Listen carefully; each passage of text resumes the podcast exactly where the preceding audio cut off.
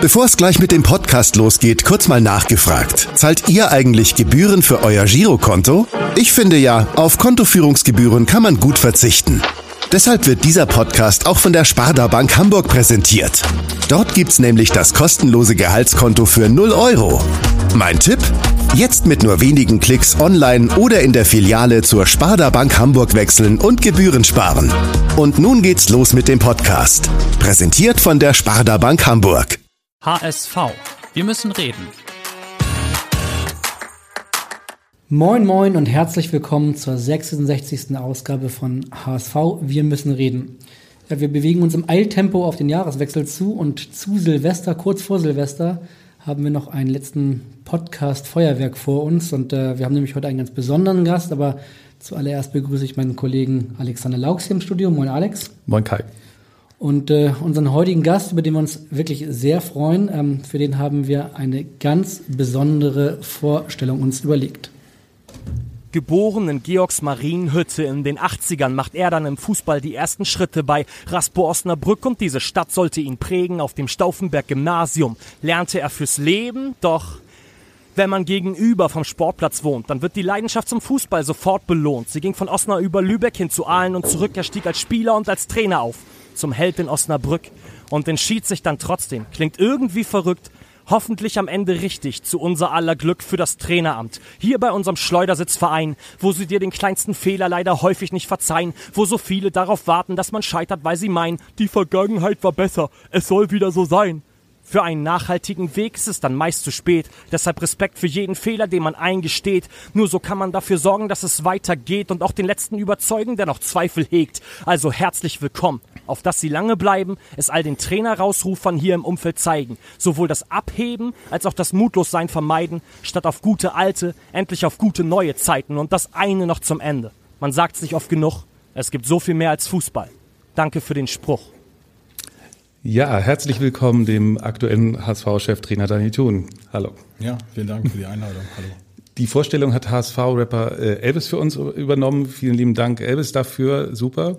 Ähm, zum Schluss sagt er ganz richtig, dass es äh, viel mehr gibt als Fußball, viel Wichtigeres gibt. Und ähm, das wollen wir uns äh, eigentlich ein bisschen in der nächsten Stunde zu Herzen nehmen und auch aber nicht so viel über Fußball reden und über ziemlich vieles andere. Und wir hoffen, dass Sie dazu bereit sind in der nächsten Stunde. Doch, absolut, sehr gerne. Super. Ähm, zunächst mal vorab, unsere äh, Silvesterausgabe im Abendblatt wird so ein bisschen das Motto haben, so Dankeschön, dass man jemandem danken äh, möchte. Gibt es da jemanden in Ihrem äh, Umfeld, in Ihrem privaten Bereich, dem Sie ganz ausdrücklich Danke sagen wollen in diesem Jahr? Ja, ich glaube, in diesem Jahr ist es ja ähm, umso wichtiger, dass man in seinem inneren Kreis halt auch mal ähm, ja, auf ihn zurückfällt, aber vielleicht Dinge, die selbstverständlich sind. Und ähm, wenn es dann die Familie ist, ähm, darf man sie doch ein wenig überhöhen und erhöhen. Und ähm, meine Familie musste in den letzten Monaten sehr, sehr viel ja, zurückstecken und ähm, vielleicht auch auf sich nehmen und ähm, auch sehr sensibel mit der Situation umgehen, dass ich Fußballtrainer bin in einem privilegierten Beruf, aber mit gesellschaftlichen Herausforderungen. Und ähm, ja, für viele ist es selbstverständlich, für mich ist es nicht. Und ähm, dann sind sicherlich unmittelbar meine Frau und meine beiden Kindern, denen vielleicht ein bisschen mehr Dank gebührt als, als ohnehin schon. Haben Sie die weniger gesehen als äh, sonst durch die besonderen Umstände? Nee, gar nicht weniger, ähm, vielleicht sogar einen Ticken mehr, aber ähm, alle nehmen natürlich sehr, sehr viel Rücksicht drauf. Ähm, gerade in der Kombination als, als Trainer trägt man die Verantwortung für ein Team, aber auch für den Verein und da müssen wir uns ja auch maximal schadlos halten und da verzichten, glaube ich, meine Kinder auf sehr, sehr viel, auf soziale Kontakte, meine Frau auf soziale Kontakte, um einfach auch ähm, ja, nicht gefährdet zu sein als, als Person, die, die mit dem Coronavirus infiziert werden kann. Und ähm, dafür sind sie vielleicht dann etwas häufiger zu Hause. Und ähm, ja, wenn man als Trainer dann mal vielleicht auch nicht die beste Laune hat nach, nach einem vielleicht nicht so ganz so guten Spiel, dann, dann muss man vieles ertragen und aushalten. Und das können die Menschen dann vielleicht ein bisschen besser, die mit mir zusammenleben könnte mir vorstellen, dass äh, unsere erste Frage, die wir jetzt gleich einspielen, möglicherweise auch was mit Ihrer Familie zu tun hat. Aber die Frage kommt von Ihrer sozusagen von Ihrer zweiten Familie, vom HSV, die kommt von Ihrem Co-Trainer Hannes Drews. Ja, moin moin, Daniel, grüß dich. Ja, ähm, dieses Jahr ist es ja ein bisschen schwieriger. Die Weihnachtstage konnte man noch schön nutzen, aber jetzt so zwischen den Tagen ruft wieder der Trainingsplatz. Wie ich oder die Zuhörer würde mal interessieren, was hast du denn die letzten Jahre mal so gemacht, wenn du frei hattest zwischen den Tagen? Das klingt äh, spannend. Ja, was haben Sie mit Ihrem äh, Sohn so unternommen? Ich glaube, es ist immer wichtig, dass man ähm, in dem, wenn man 100 Prozent irgendwo sein möchte, dass man auch seinen Akku aufladen muss. Und ähm, das gelingt mir immer ganz gut, wenn ich mit meinen Lieben zusammen bin. Und ähm, die letzten Jahre waren in einem brutalen Tempo bei mir und auch sehr intensiv. Und ähm, vielleicht stand ich auch nicht immer so zur Verfügung, wie, wie sich vielleicht auch meine, meine Lieben das gewünscht hätten. Und ähm, da ist gerade die Weihnachtszeit, ähm, insbesondere die Quality Time für mich und meine Familie. Und ähm, ja, in den letzten Jahren haben, haben wir es so gehandhabt, dass wir entweder als Familie oder ich mit meinem Sohn dann, ähm, dann haben wir uns auch mal den Boxing Day in England gegönnt oder sind nach England geflogen und waren dann ähm, in den letzten Jahren in London bei Spielen, in Manchester, ähm, jetzt im letzten Jahr oder in diesem Jahr, im Frühjahr waren wir im Januar in Liverpool. Also etwas, ähm, ein bisschen Stadionatmosphäre und ähm, dann bin ich vielleicht auch weniger Trainer, sondern eher Konsument und Zuschauer und dann treibt es mich auch mal in die Kurve und dann singe ich auch mal ein bisschen lauter und auch ganz gern mal mit. Haben Sie einen Verein in England, also einen Lieblingsverein? Nee, gar nicht. Ich muss aber sagen, ähm, vor ein paar Jahren, wir waren ähm, in London dann auch und ähm, Chelsea gesehen und Chelsea war so ein bisschen ähm, ja, Event, war ein bisschen Unterhaltung und ähm, einen Tag später waren wir im Stadion von Crystal Palace, wo es dann Man, Man City zu Gast war und äh, wir waren in der Kurve von Man City und das war Fußball im Ursprung noch und ähm, mit Bierbechern und viel, viel, viel Gebrülle und ähm, dann auch mit dem Singen und das sagte mir unheimlich zu und ähm, da habe ich mich dann auch mal ein bisschen gehen lassen. Wie, wie besorgen Sie sich dann die, die Karten in dem Fall? Können, ganz normal übers Internet oder können Sie da ein bisschen dann den Fußballkosmos äh, spielen lassen?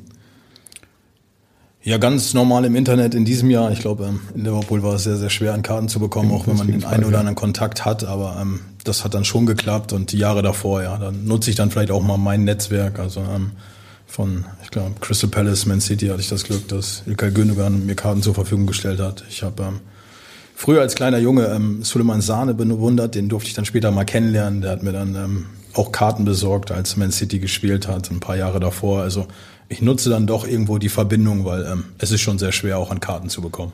Ilkay Gündogan, wo ist die Verbindung zu Ilkay Gündogan? Ja, ein paar Querverbindungen. Patrick Ovomoyela, ein sehr guter Freund von mir, ehemaliger Mitspieler, ja, und hat mit Ilkay Gündogan zusammengespielt und hat dann uns dann ähm, so connected, dass, dass er mir die Karten zur Verfügung gestellt hat. Also ich brauche dann doch ein bisschen größeres Netzwerk und vielleicht auch den einen oder anderen dazwischen.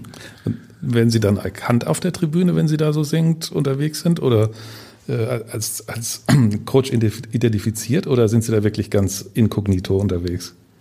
Ja, identifiziert, ähm, vielleicht dann nur durch meine Lautstärke und dass ich vielleicht dann auch ähm, etwas lauter bin als alle anderen, aber äh, wir sind dann schon eher inkognito und ich glaube auch, ähm, mein Bekanntheitsgrad ist vielleicht in den letzten Jahren so ein bisschen gestiegen, aber die letzten ein, zwei, drei Jahre, ähm, glaube ich, wenn man dann doch nochmal ins Flugzeug steigt und dann auch in, in einem anderen Land unterwegs ist, ähm, dann kann man sicherlich noch als Privatperson unterwegs sein. Also da hat mich niemand als Fußballtrainer ausgemacht. Aber habe ich das eben richtig verstanden? War eine Familienreise oder war nur eine Papa-Sohn-Geschichte, dass Sie mit Ihrem Sohn zusammen dort waren?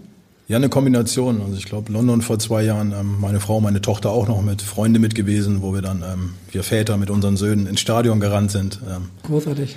Die Damen sind dann und auch ähm, die Töchter von meinem Freund sind dann eher dann ähm, London Eye und ähm, haben dann eher die Innenstadt unsicher gemacht und sich ein bisschen was angeschaut. Und ähm, Manchester war dann auch mit einem Freund zusammen, eher dann ähm, Vater-Sohn-Kombination und in Liverpool jetzt zuletzt war ich mit meinem Sohn dann alleine. Hm. Wenn, wenn ich richtig informiert bin, ist Ihr Sohn so 16 Jahre äh, alt. Ähm, da passiert ja viel in der Zeit. Haben Sie ein bisschen Sorge, dass der irgendwann keinen Bock mehr hat, auf Männertrip zu gehen mit Ihnen? Oder ähm, wie, wie ist das? Ach, das weiß ich nicht, wie es kommt. Ähm, jetzt ist er gerade 17 geworden. Ähm, jetzt verbindet uns noch ein bisschen mehr ein Führerschein. Also ich begleite ihn. Begleitendes Fahren ist ähm, dann auch eher so, dass er mich dann doch an seiner Seite braucht, wenn er, wenn er dann vielleicht mal links sitzen möchte und das Lenkrad auch steuern möchte das macht so ein bisschen aus. Also ich glaube, wir sind sehr eng in unserer Familie. Ähm, das wollen wir uns auch, glaube ich, erhalten. Das, das wird sich nicht ändern. In diesem Jahr hat sich's jetzt geändert. Aber nichtsdestotrotz glaube ich schon, dass wir das auch in den nächsten Jahren machen können. Und ähm, wenn er dann vielleicht selber mal eine Familie hat, dann nimmt er vielleicht mich dann als, als Opa seiner, äh, seiner Kinder dann mit. Ist er ein guter Fahrer? Und sind Sie ein guter Beifahrer vor allem?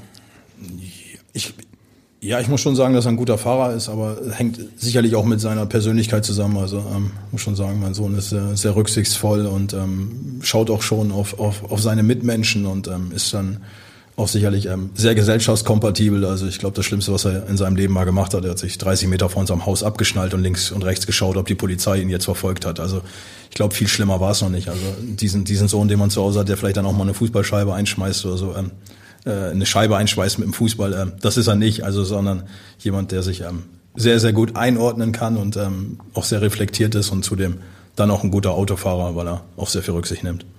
Er musste sich ja in diesem Jahr auch einordnen, weil Sie dann halt nach Hamburg äh, gegangen sind. Wie ist das bei Ihnen zu Hause? Sie sind ja, Ihre Tochter ist ja in Osnabrück geblieben. Gibt es zu Hause so um sechs, sieben gemeinsames Abendbrot zu dritt am Tisch? Ist das Pflicht oder ist das äh, mit, mit 16, mit 17 dann irgendwann auch nicht mehr der Fall, dass man das den, den Jungs aufdrücken kann? Ja, ist schwierig. Ähm, bin ja auch nicht jeden Abend um sechs oder um sieben zu Hause. Versuchen schon immer gemeinsam zu essen. Jetzt gerade ist ähm, auch unsere Tochter da, ähm, kann gerade ja auch nicht studieren und wenn dann nur ähm, online das Ganze, die Feiertage sind. Also wir haben die Feiertage in Osnabrück verbracht, sind jetzt als Familie in Hamburg, also alle vier zusammen. Ähm, auch wieder Quality Time, den Abend zusammen mal vorm Fernseher zu verbringen, einen Film zu schauen und ja, aber dann ist mein Junge oder mein Sohn dann auch wie alle anderen Jungs, ähm, irgendwann zieht ihn dann an die Playstation und dann will er auch ein bisschen daddeln mit seinen Jungs. Also sicherlich ähm, für uns gerade in dieser Phase auch nicht ganz so einfach, wenn man, wenn man seinen Sohn aus seinem Setting herausreißt. Und ich habe ja gesagt, wir lassen uns 100 Prozent auf Hamburg ein. Das haben wir getan, aber ähm, ja, aufgrund der aktuellen Situation tragen wir alle unser Päckchen und ähm, wir als Familie sicherlich auch, weil wir vielleicht nicht so die Bezugspunkte haben und ähm, Anknüpfungspunkte, wie man sie sich wünscht in einer neuen Stadt. Mhm.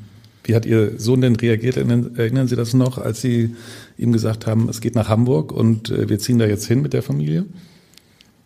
Ja, mein Sohn ist ja ähm, im Fußball groß geworden. Also ich hatte ja das Privileg, dass ich bis 35 ja selber noch in der zweiten Liga aktiv sein durfte und ähm, na, da war er auch schon ein paar Tage alt. Also er, hat, also er kennt mich als Fußballer. Jetzt hat er mich ähm, sein Leben lang auch als Trainer begleitet, also auch ähm, im, im Jugendfußball unterwegs gewesen. Er hat selber in Osnabrück im Leistungszentrum gespielt. Also er weiß, was es bedeutet, Profitrainer zu sein und vielleicht auch Profifußballer dann zu sein. Und ja, dann ist es natürlich auch so, wenn man, wenn man mit dem einen oder anderen Verein sympathisiert und wir haben uns ja auch viele Champions League Abende mal gegönnt, wo wir uns in einem Stadion dann auch mal nach Dortmund gefahren sind, hat er gesagt, ähm, Patrick als guter Freund, als Patenonkel meines Sohnes auch häufiger mal eingeladen und dann, dann sind wir in Dortmund gewesen und ja, das, das fixt ja auch einen an und wenn man dann irgendwann mal vom HSV erzählt und 57.000 und das Stadion und er kannte es noch nicht und wir haben die Möglichkeit nach Hamburg zu gehen, ja, dann ähm, war er sicherlich auch ähm, sehr empfänglich dafür und fand es ganz geil.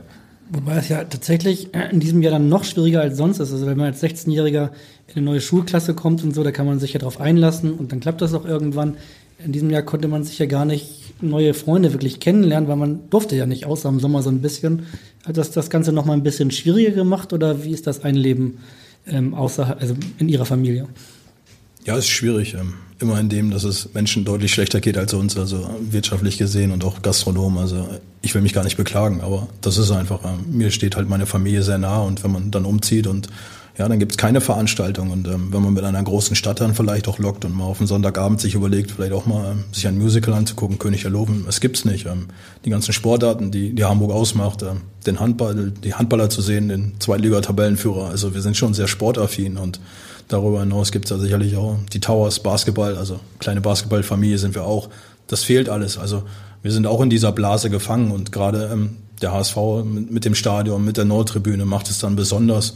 Jetzt hat er ein paar Spiele oder meine Familie ein paar Spiele, durften sie beiwohnen, als Zuschauer 1000 erlaubt waren. Das war was Besonderes, aber das ist uns auch weggenommen oder ihnen weggenommen. Also wir sind dann so, so ein bisschen auch isoliert und ähm, vielleicht nicht ganz so sozialisiert aktuell. Mhm. Ja, wenn man bedenkt, Sie konnten ja im Grunde auch gute Restaurants, so ein bisschen vielleicht, aber die ganzen Bars, Cafés, konnten Sie ja nur ganz begrenzt kennenlernen bisher. Ne? Also die ganzen Reize, die Hamburg, Sie haben ja jetzt auch schon ein paar sportliche angesprochen, die, die konnten sie ja noch gar nicht so richtig genießen.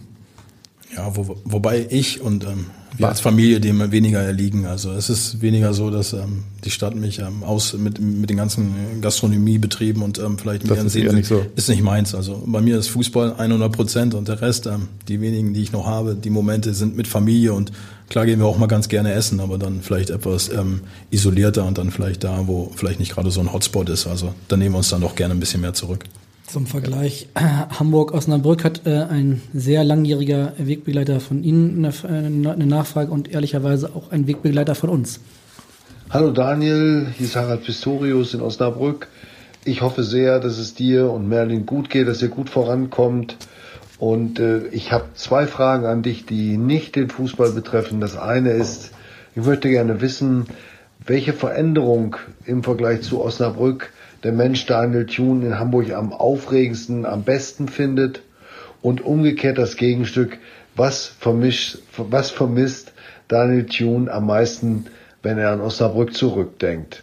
Ich hoffe, die Fragen stellen dich richtig vor ein Problem in diesem Podcast bei den Kollegen vom Abendblatt, die ich auch sehr herzlich grüße. Danke, dass ich mich hier dazwischen schalten durfte. Ich wünsche dir alles Gute. Bis bald. Pass auf dich auf. Ciao, ciao. Harald Pistorius von der Neuen Osnabrücker Zeitung, wirklich ein sehr, sehr feiner Kollege. Vielen Dank für die Frage und äh, er möchte wissen, was die spannendsten, aufregendsten Veränderungen waren und äh, was Sie am meisten noch aus der Heimat vermissen, aus Osnabrück. Ja, erstmal freue ich mich, ähm, Harald zu hören, ist ja auch ähm, in diesem Jahr oder in das kommende Jahr ähm, so sein letztes, seine letzten Meter ähm, als, als Sportredakteur und äh, hat mich mein Leben lang begleitet als, als verrückten Fußballer beim VfL und vielleicht auch jetzt etwas erwachsener gewordenen ähm, Menschen und auch Trainer. Ähm, ja, was, was hat sich am meisten verändert? Ähm, ich glaube, was mir am meisten fehlt, ist einfach, ähm, mir fehlen auch Freunde. Also das meine ich so, so ein bisschen, soziale Kontakte sind halt begrenzt. Ich kann auch nicht jedes Wochenende jemanden einladen oder eben auch zeigen, wo ich gerade arbeite, weil nochmal, ich bin sehr privilegiert in meinem Beruf und auch ähm, beim HSV arbeiten zu dürfen. Und das würde ich gerne teilen mit viel mehr Menschen. Und ähm, das ist unmöglich, das, das gab es die letzten Monate nicht. Das fehlt mir einfach auch, dass ich ähm, meine Freunde weniger sehe und vielleicht auch die Menschen, die mir unheimlich gut tun, weil ähm, das ist auch etwas, ich habe ähm, sehr, sehr viele liebe Menschen in Osnabrück hinterlassen. Ähm, auch, das darf ich auch so sagen, eine richtig gute Mannschaft ähm, von den Charakteren her, von den Typen her. Ich glaube, das hat es immer so besonders gemacht, warum man in Osnabrück auch erfolgreich war. Das ist etwas, ähm, was mir auf der einen Seite fehlt, aber bewusst auch davon gelöst, um was Neues kennenzulernen. Und ja, was zu der zweiten Frage, wie war der Teil nochmal? Also, was das aufregendste Neue ist hier in Hamburg. So habe ich's. Ja, Ah, jeder Tag ist aufregend. Also ich glaube, ähm, was gewachsen ist ja, ist ja eindeutig der Druck auf mich, auf meine Person, auf mein Wirken und ähm, genau Wirken, das ist das, was was mich überrascht, dass ich, egal was ich sage, in irgendeine Richtung wirke. Da muss ich sehr vorsichtig sein, in dem, wie ich mich äußere und wie ich mich gebe, weil ähm, ja irgendwo ähm, ist es doch, ähm, dass jemand da ist auf der anderen Seite, der es, der es vielleicht falsch einschätzen können. Also dieses Sender-Empfänger-Problem ist vielleicht dann häufiger gegeben und ähm, darauf musste ich mich einstellen oder darauf muss ich mich noch einstellen, aber ähm, sehe es auch als, als Riesenherausforderung und dieses, was ich gerade gesagt, dieser Druck ist größer geworden, aber den habe ich mir auch so ein bisschen verdient aufgrund der letzten Jahre. Also ich freue mich eigentlich viel mehr über diesen Druck, der entstanden ist. Ähm, der ist vielleicht vom zweiten Tag an beim HSV jetzt gegeben. Der erste Tag ähm, habe ich mich doch noch mehr darüber gefreut, dass, dass ich weiß, dass dieser Druck auf mich zukommt. Wo, äh, in welchem Moment haben Sie denn gemerkt, dass sich in Hamburg ein bisschen alles schneller dreht oder ein bisschen aufgeregter ist? Man ja. selbst empfindet das ja gar nicht so, wenn man jetzt die ganze Zeit hier ist, denkt man, ja, das ist ja eigentlich irgendwie ganz normal, aber ist es ja nicht. Ne? Man kriegt das ja häufig gespiegelt, dass es irgendwie doch im Vergleich was anderes ist. Ja, eigentlich auch vom ersten Tag an und jeden Tag, ähm, wo ich zum Trainingsgelände fahre. Also einmal um dieses Stadion rumzufahren, dauert schon ein bisschen, in die Kabine zu kommen. Ähm, dann auch ähm, diesen Verein zu sehen, die Tradition, ähm, die Menschen, die in dieser Kabine sind, die in dieser Kabine waren. Das mediale Umfeld, ähm, die Trainingsbedingungen, also alles ist unfassbar groß und erinnert mich jeden Tag daran, dass es, dass es auch eine Herausforderung sein kann. Und wenn wir den Kollegen Pistorius gerade einfach mal nehmen, ja, dann die Welt in Osnabrück ist etwas kleiner. Also da rufe ich als Cheftrainer dann auch mal auf dem Heimweg an bei der, bei der Zeitung und erzähle, was am Tag passiert ist. Und hier ist es ja ein bisschen anders. Da Sie haben ihn angerufen? Ich habe dann ihn oder die Kollegen einfach mal zurückgerufen. Also das können wir hier genau einführen. Das habe ich mir gedacht. Also dann telefoniere ich aber den ganzen Tag, ähm, weil sie ja dann doch ein paar mehr Kollegen haben. Und das ist auch was anderes. Also ähm, ich glaube auch schon die Anfragen. Also ähm, Philipp Langer teilt ja verdammt viel auch dann mit mir und ähm, das mediale Aufkommen, das Interesse ist deutlich größer. Und das ist ja auch die Herausforderung. Ich muss ja immer auf mich zurückfallen. Also ich glaube schon, dass ich dass ich ähm, eine Kompetenz besitze, aber die sich dann doch eher auf, auf Fußball dann bezieht. Und da darf man sich nicht verlieren. Und da muss ich mich dann halt auch jeden Tag dran erinnern, dass ich auf das Wesentliche zurückfalle und ähm, vielleicht auch nicht alles auf mich wirken lasse. Hm. Ist, ist die Gefahr so ein bisschen, dass man dann versucht, eine Rolle zu spielen, dann, um irgendwie irgendwelchen Ansprüchen zu genügen? Meinen Sie das damit? Ja, vielleicht muss man, denkt man eher darüber nach, ähm, wie man etwas moderieren kann, damit es mhm. ähm, vielleicht am wenigsten wirkt. Und das ist ja das, was ich jetzt auch, das ist ja unmöglich. Also jede Entscheidung, die ich treffe, ähm, ist ja für jemanden und gegen jemanden. Und dann muss man sich immer die Frage stellen, inwieweit das Einfluss auf, auf, auf so ein gesamtes Gebilde nimmt. Und das ist etwas, da, da muss man, glaube ich, auch immer sehr, sehr viel miteinander reden. Und ähm, das ist vielleicht auch etwas, was ich meiner Mannschaft sage, dass, ähm, dass man alles von außen wahrnehmen sollte, aber das Entscheidende für sich filtern. Und äh, wenn wir über Sport reden und auch über Scheidung, dann sollten Sie besser auf das hören, was ich Ihnen sage und nicht das, was andere Ihnen entgegenbringen. Wir wollen ja aber gar nicht so viel über Sport reden. Sie, Harald äh, hat ja auch die beiden Städte Osnabrück, Hamburg angesprochen. Sie haben jetzt sich entschieden, zu dritt hierher zu kommen. Ihre Tochter haben wir eben schon gesagt, äh, die studiert in Osnabrück. Ähm, Sie sehen sich trotzdem wahrscheinlich noch sehr häufig. Wie oft sind Sie so im Schnitt noch im Monat in der Heimat? Also schwer ist, Situation muss sicherlich ähm, das Ganze auch ähm, zulassen und ähm, ich war jetzt Weihnachten ein paar Tage da, aber war ja nicht dann nur meine Familie, sondern unmittelbar, sondern auch ähm, meine Mutter mal wieder zu sehen, die ich ähm, auch viele Monate nicht gesehen habe. Also auch wenn die Entfernung nicht ganz so groß ist. Ich glaube, es ähm, dazwischen sind vier, fünf Wochen vergangen, in denen ich nicht in Osnabrück war, aber das ist auch okay. Also ich habe immer Momente, wo ich zurückfallen kann auf unsere Basis, weil auch das, das ist, Osnabrück ist meine Heimat, aber mein Zuhause ist Hamburg und ähm, wir fühlen uns wohl und ähm, deswegen muss ich gar nicht zurück. Ähm, vielleicht dann mal nach dem Rechten gucken oder meiner Tochter mal helfen, wenn der Wasserhahn tropft. Was studiert Ihre Tochter denn eigentlich? Pflegewissenschaften und Religion. Also sie möchte Lehrkraft werden und ähm, hat dann im Sommer eine Ausbildung abgeschlossen geschlossen als Gesundheits- und Krankenpflegerin als ähm, Start für, für, diese, für diese Lehramtsausbildung. Das scheint ja irgendwie in der Familie im Blut zu liegen, ne? So ein bisschen Erziehung äh, haben Sie ja auch in die Richtung gemacht. Ist das Zufall? Ach, nein, ich, ich glaube, wir, wir als Familie ähm, sind schon so, dass wir, dass wir gerne vermitteln, dass wir, dass wir auch irgendwo ähm, gerne, gerne Dinge beeinflussen. Und ich glaube, ähm, auch zu lernen ist, ist, ist ja auch ein Privileg und etwas, was man, was man, wenn man es kann, vielleicht auch sehr, sehr gerne macht. Und da nehmen wir uns alle vielleicht gar nicht so aus oder so zurück. Und ähm, ja, meine Tochter jetzt, dass sie sich entschieden hat, Lehrerin zu werden, ist aber ihre, aus ihrer eigenen intrinsischen Motivation entstanden. Das ist, ähm, hat dann weniger damit zu tun, dass ich vielleicht dann auch mein Studium der Pädagogik jetzt ähm, abgeschlossen habe vor ein paar Jahren. Ich glaube, das darf man dann doch voneinander trennen. Sie haben Sport und Erziehungswissenschaften in, in Fechter studiert und ja nebenbei oder Fußball gespielt oder umgekehrt nebenbei studiert, je nachdem, wie man das, wie man drauf gucken würde. Was für ein Typ Student waren Sie? Konnten Sie auch mal ein Euro Partys am Donnerstag genießen oder eher Bibliothek oder gar nichts von beiden? Schwer, hätte ich gern mal gemacht. Äh, habe so ein bisschen die Kommilitonen vielleicht auch darum beneidet. Ähm, aber das ist, glaube ich, eher was ähm, dem Alter geschuldet. Wenn man Mitte, Anfang 20 ist, ähm, dann ist man auch, war ich ja auch in so einer Selbstfindungsphase, wo man viele Dinge ausprobiert. Und ich glaube, es ist so die beste Zeit im Leben mit und ähm, wo man dann, glaube ich, seinen Weg findet, vielleicht ähm, privat, familiär, wie auch beruflich und ähm, ja, dann vielleicht auch die 1-Euro-Partys. Aber für mich war es ja so, äh, ich war Familienvater zu der Zeit schon. Ähm, erst war es neben oder Haupt, mein Hauptaugenmerk zu studieren, nachdem im Fußball halt es für mich nicht weiterging. Und nachher ging es dann so schnell im Fußball weiter, dass ich nebenbei nur noch studiert habe, aber immer mit dem, dass ich etwas abschließen möchte. Und wenn ich da war, dann war ich auch 100 Prozent in der Uni. Also ich habe dann auch schon zugehört und gelernt und ähm, habe dann auch relativ schnell versucht, auch meine, meine Prüfung zu absolvieren und meine Credit Points einzusammeln. Das war mir schon sehr wichtig und alles andere ja, dann habe ich dann doch ähm, meine Freizeit etwas anders gestaltet. Ähm, hatte sehr nette Menschen um mich herum, die mich auch unterstützt haben. Aber ähm, wenn die Vorlesung zu Ende war, dann bin ich auch in mein Auto gestiegen und war Fußballtrainer oder Familienvater. Warum war, war Ihnen das so wichtig? Sie haben das ja früher auch schon mal gesagt in einem anderen Interview, dass Sie das abschließen, dass Sie damit fertig werden. Ja, grundsätzlich finde ich immer, dass man Dinge zu Ende bringen muss, ähm, sofern man es darf. Ich glaube, ähm, als mhm. Fußballer schwieriger, als Trainer noch schwieriger, wenn irgendjemand mal die Entscheidung trifft und sagt, ähm, die Reise ist zu Ende. Was völlig normal ist, ähm, ist auch völlig okay. Also das habe ich auch immer für mich definiert. Ich habe keine Jobverlustangst, weil ich ähm, unheimlich brenne darauf, auch jeden Tag mich zu entwickeln und ähm, auch immer aus Überzeugung zu handeln und mutig zu sein. Und ähm, wenn man mir vor 20 Jahren gesagt hätte, dass ich vielleicht irgendwann mal studiert bin und ähm, dann auch meinen Abschluss habe und ähm, Trainer beim HSV bin, hätte ich ähm, im Kopf geschüttelt und gesagt, naja, nicht so das, was ich mir vorstelle, aber wenn es so kommt, vielleicht auch ganz geil. Aber ähm, das ist halt, ich habe angefangen und ähm, wenn man dann auch investiert hat und mir ist in meinem Leben etwas zugefallen. Also ich setze mich in keine Vorlesung, lass mich berieseln und kann dann direkt ähm, auch eine Klausur schreiben, sondern ich musste auch ein bisschen was dafür tun. Und so war es auch bei diesen ganzen Sportarten, die ich hatte. Also ich habe auch schon mal gesagt, ich habe auf dem Pferd gesessen, ich habe eine Kühe auf dem Trampolin bin ich gesprungen und das mit Ende 30. Ähm, ich habe so ein paar. Könnten Sie immer noch?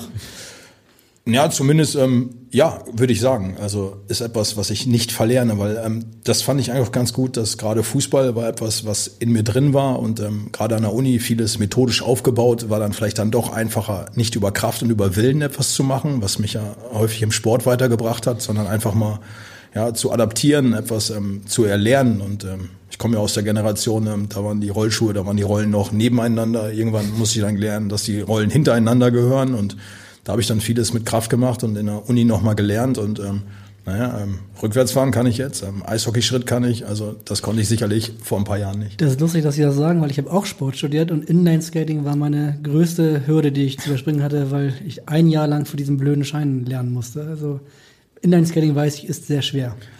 Ja, und das ist es. Äh, man lernt es und das dann wegzuwerfen, zu sagen, irgendwann, ich bin jetzt Fußballtrainer, ich höre auf mit dem Studium, nachdem ich wirklich ähm, da samstags morgens das Pferd auch gestriegelt habe, ja, das wäre ja Schwachsinn gewesen. Also das musste ich zu Ende bringen und ähm, bin auch froh und dankbar darüber, dass es mir gelungen ist in der Kombination ähm, Cheftrainer dritte Liga und ähm, Bachelorarbeit und Studiumabschluss. Aber die ein oder andere äh, Studentenparty gab's auch oder äh, eher weniger? Äh, gar nicht. Gar nicht. Also wirklich gar nicht. Hingefahren ähm, mit meinem Lieblingskommilitonen dann immer noch in den, in den Pausen einen Kaffee getrunken. Aber das war's auch dann. Also ich habe ähm, weder meinen Bachelorabschluss gefeiert, ähm, noch bin ich mit meinen Eltern hingefahren und habe die Urkunde abgeholt. Und auch nichts vermisst. Wie war das jetzt? Äh, als, als Teenager haben Sie ja auch Fußball gespielt. Also war, haben die nie Party gemacht oder gab es auch mal das Partytier, Daniel Thun? Ja, da müsste ich ja jetzt, also da würde ich ja jetzt lügen, wenn ich nie gefeiert hätte. Also ich glaube, man musste differenzieren. Also wenn man 35 in der Uni sitzt und zwei kleine Kinder zu Hause hat, ähm, dann löst, hat man sich schon entschieden, wohin der Lebensweg geht. Klar.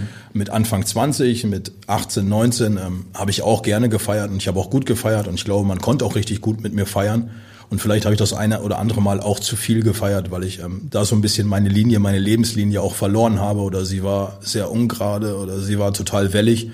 Aber das ist auch Daniel schon. Also ich muss auch ein paar Mal ähm, wirklich auf die Schnauze fallen, um zu erkennen, ähm, dass man vielleicht ein paar Dinge in seinem Leben vielleicht auch besser und anders machen kann. Hm. Wann haben Sie das letzte Mal getanzt? Also ich bin ein miserabler Tänzer, das muss ich dazu sagen. Ähm, viele sagen, ich bin auch ein miserabler Sänger, gerade meine Frau sagt das. Ähm, ich finde eigentlich, dass ich ganz gut singen kann. Sie dürfen gerne Kostprobe geben, wenn Sie wollen. Das alles zu einem Zeitpunkt, wo es dann vielleicht auch angemessen ist. Ähm, aber getanzt, ich glaube, es ist ein bisschen her. Ich glaube, ich habe beim Gruppentanz des VfL Osnabrück zum Aufstieg einmal mitgemacht, aber einfach ähm, gezwungen als, als, als, als Team in, oder als, als Herdentier bin ich mitgegangen. Aber zuletzt war es vermutlich ähm, dann, wenn man Tanzen isoliert betrachtet, ähm, der Abschlussball meiner Tochter, äh, Tochter, wo ich ähm, dann doch den Wiener Walzer und sie über das Parkett geschleudert habe. Wann haben Sie das letzte Mal einen über den Durst getrunken? Ja, muss ich auch sagen, ähm, bei mir geht das relativ schnell, deswegen trinke ich relativ wenig und ähm, aber auch gern mal ein Bierchen und vielleicht auch zwei Bierchen. Aber nach drei Bierchen merke ich auch, dass ähm, das vierte wahrscheinlich nicht gut tun würde. Ähm, also lieber, lieber Bier als, als Wein lieber Bier als Wein und äh, muss auch offen gestehen, alle anderen Getränke ähm, würde ich nicht mal zum Gurgeln beim nach dem Zähneputzen nutzen. Also da würde ich mir dann wahrscheinlich eher mit dem Weinbrand die Füße einreiben, als ähm, mir dann doch das Zeug in den Körper zu knallen. Also Spirituosen ganz weit weg von kann ich nicht, ähm, würde ich wahrscheinlich noch weniger ertragen als das vierte Bier. Ähm, deswegen davon würde ich mich komplett lösen und ähm, bin ich überfragt. Also über den Durst, Aufstieg in Osnabrück ähm, gab es sicherlich das eine oder andere Kaltgetränk mehr, aber da bin ich auch mittlerweile so. Ähm, ich habe mit meiner Familie gefeiert, meine Kinder waren dabei. Da kann ich mich dann auch zurücknehmen und ähm, bin dann irgendwann ins Taxi gestiegen und nach Hause. Also muss viele Jahre her sein, dass ich ähm, einen über den Durst getrunken habe. Mhm. Zum Thema Disziplin und gute Vorsätze hätte da Ihr Kapitän Tim Leibold eine Silvesterfrage für Sie. Coach, ich grüße dich. Hier spricht der Leibe. Ich darf natürlich dem ganzen Sortiment hier an Ex-Spielern und Trainern nicht fehlen. Deswegen wollte ich dich als dein Kapitän fragen, was deine Vorsätze fürs neue Jahr sind, privat und äh, sportlich und wie du deine Silvesternacht verbringst. Mach's gut und viel Spaß noch. Ciao, ciao. Da gehen wir mal der Reihe nach. Also der Kapitän Tim Leubert fragt, wie ist das Silvester im Hause Tune? Wo und wo, wo und wie feiern Sie? In der Regel ähm, die letzten Jahre immer mit ja, die Kinder waren klein, mit Freunden und den Kindern dann verbracht. Ähm, die letzten Jahre dann nur mit Freunden verbracht, weil die Kinder ja dann größer sind und ihre eigenen Partys feiern. Und ähm, jetzt wird Silvester so sein, ja, im ganz kleinen Kreis. Also wir sind in Hamburg, ähm, meine Frau, meine Tochter, mein Sohn und ich. Wir werden den Abend ähm, Raclette essen und ähm, ein paar schöne Stunden verbringen.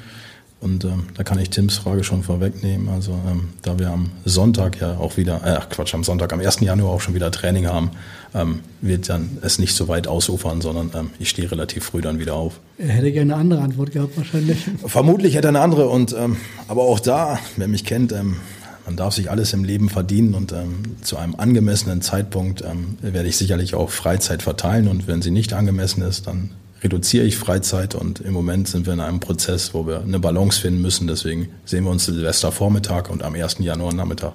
Sind Sie prinzipiell ein Feuerwerksfreund, wenn es denn erlaubt ist? Ja, als Jugendlicher habe ich sicherlich, äh, muss ich auch sagen, vielleicht den einen oder anderen Briefkasten äh, vielleicht etwas lauter erklingen lassen, als er sollte. Und ähm, vielleicht hat dann auch irgendjemand seine Post nicht bekommen. Ähm, will ich mich nicht von freisprechen.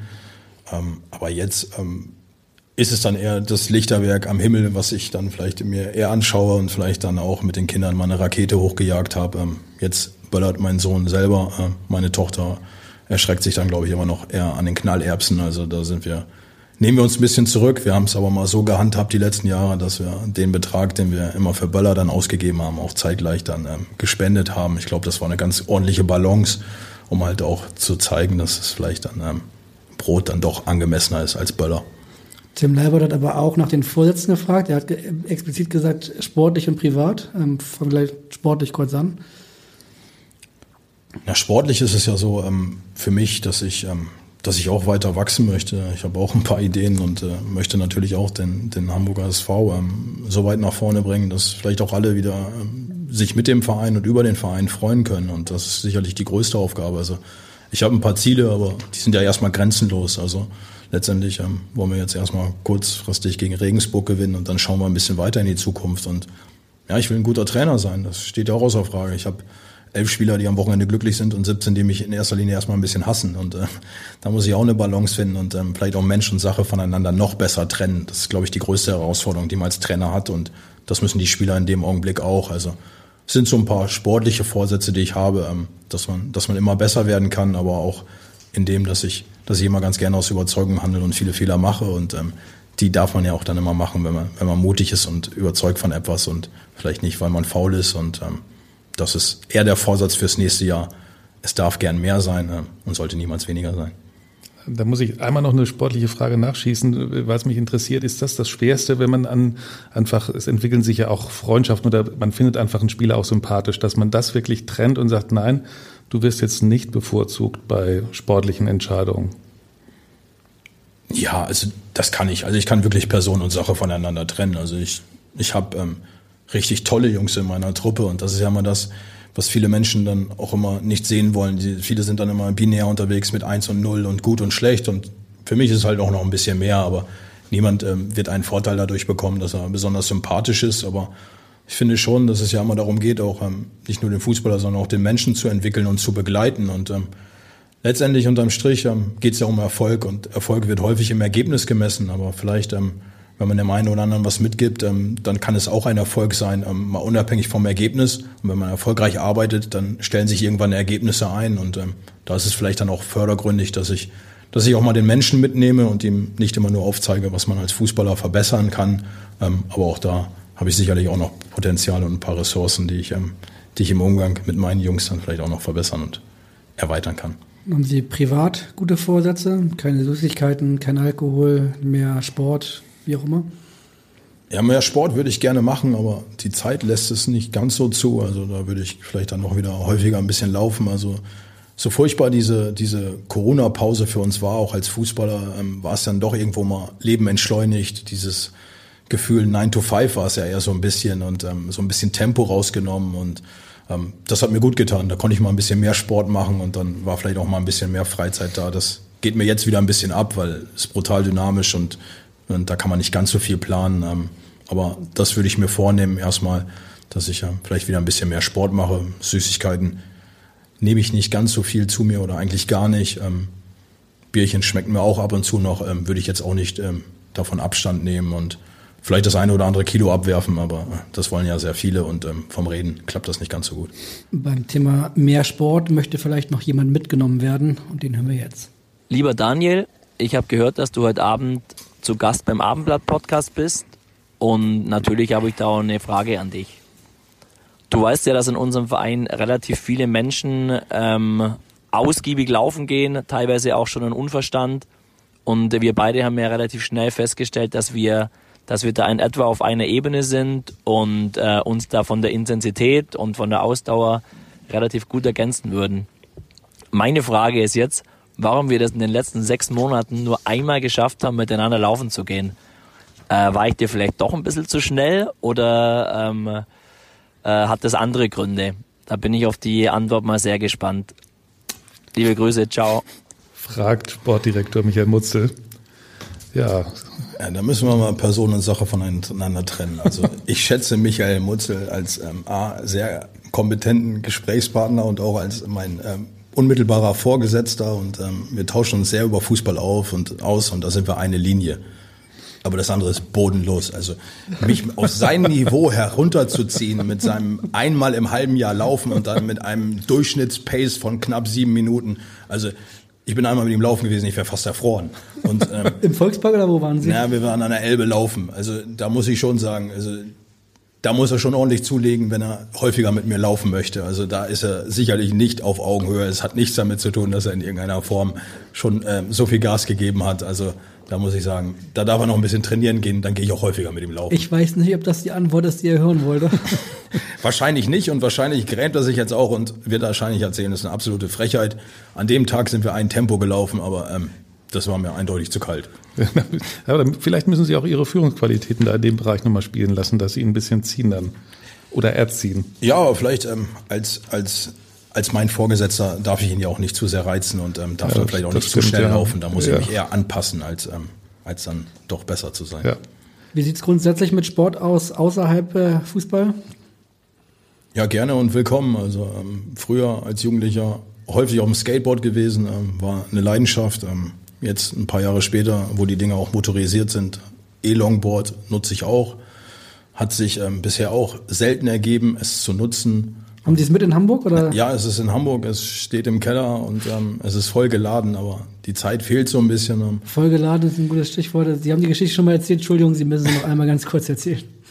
Ja, es ist ich bin im letzten Jahr sehr viel gefahren, also in, nicht in dem im vorletzten Jahr, also im, im, im abgelaufenen Jahr 2019, ähm, wo es auch der Situation angemessen war. Ich fand nicht, dass es in diesem Jahr, ähm, dass man auf gute Laune unbedingt auf so einem E-Board machen muss, ähm, als Cheftrainer, gerade in Osnabrück auch, wo, wo jeder einen kennt. Also war der Situation unangemessen. Aber in dem Jahr, wo ich viel gefahren bin, ähm, sind so sieben Kilometer von zu Hause bis zum Trainingsgelände und dann, es gibt dann auch mal Momente, wo ähm, ja, so ein Akku dann mal versagt und ähm, dann kann so ein E-Board schon sehr, sehr schwer im Antrieb sein, wenn man dann selber Schwung holt, aber das ist vielleicht auch das, das Wichtigste gewesen, ähm, dass Merlin Polzin als Co-Trainer auf halber Strecke wohnte und äh, ich habe ihn angerufen und er musste mich dann einsammeln und hat mich dann zum Trainingsgelände gebracht, sonst wäre ich wahrscheinlich ähm, total verschwitzt oder sehr, sehr spät angekommen. Also es wäre auf jeden Fall ein schönes Bild, äh, Sie in Stellingen Richtung Volksparkstadion äh, mal auf so einem E-Board äh, zu sehen. Ja, vermutlich. Also äh, will es auch nicht ausschließen, dass es mal passiert, aber ähm, dann brauchen wir zum A wieder eine bessere Temperatur, ein besseres Wetter und vielleicht auch eine bessere Situation wieder, um es vielleicht als angemessen anzusehen. Und dann mache ich das auch sicherlich wieder sehr gerne. Sport kann man ja bekanntlich nur machen, wenn man fit ist, wenn man gesund ist. Und dazu hat ein Kollege aus der medizinischen HSV-Abteilung jetzt mal eine Frage an Sie. Hallo zusammen, hier spricht Wolfgang Schillings, der Mannschaftsarzt vom HSV. Ja, hi Daniel, ich hätte mal eine Frage aus dem medizinischen Bereich an dich. Und zwar, du weißt ja, dass wir innerhalb unserer Mannschaft die verschiedensten Charaktere haben, die ganz unterschiedlich mit Verletzungen umgehen. Wie war das denn eigentlich damals bei dir in deiner aktiven Zeit? Warst du eher der Typ, der extrem in sich hineingehorcht hat oder ähm, ja, oder hast du eher einfach Verletzung, Pflaster drauf und weitergespielt?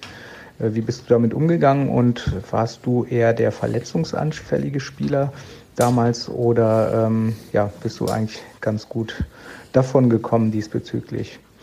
Viel Spaß noch, bis dahin, ciao, ciao.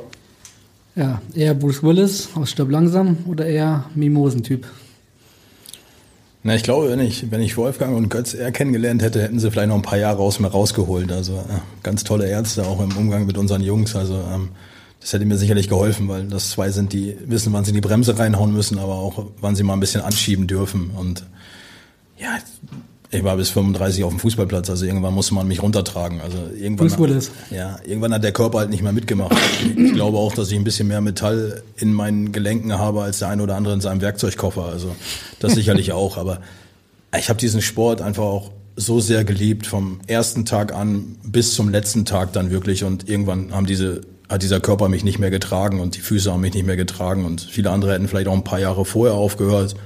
Aber auch im hohen Alter, das, das meine ich, ähm, ich lasse mir von keinem sagen, dass ich etwas nicht kann und ich lasse mich nicht ausbremsen und ich war mit 34 mal 13 Monate verletzt und ähm, niemand hat mich zurückerwartet und dann habe ich doch noch mal ein bisschen Fußball gespielt in der zweiten Liga. Also ich habe schon viel einstecken müssen und äh, war dann niemals, niemals wirklich diese Mimose, sondern ähm, dann eher die Mimose zu Hause bei einer Erkältung und ähm, dass ich dann eher sterbe, als dass ein Beinbruch mich vom Fußballspielen abhält.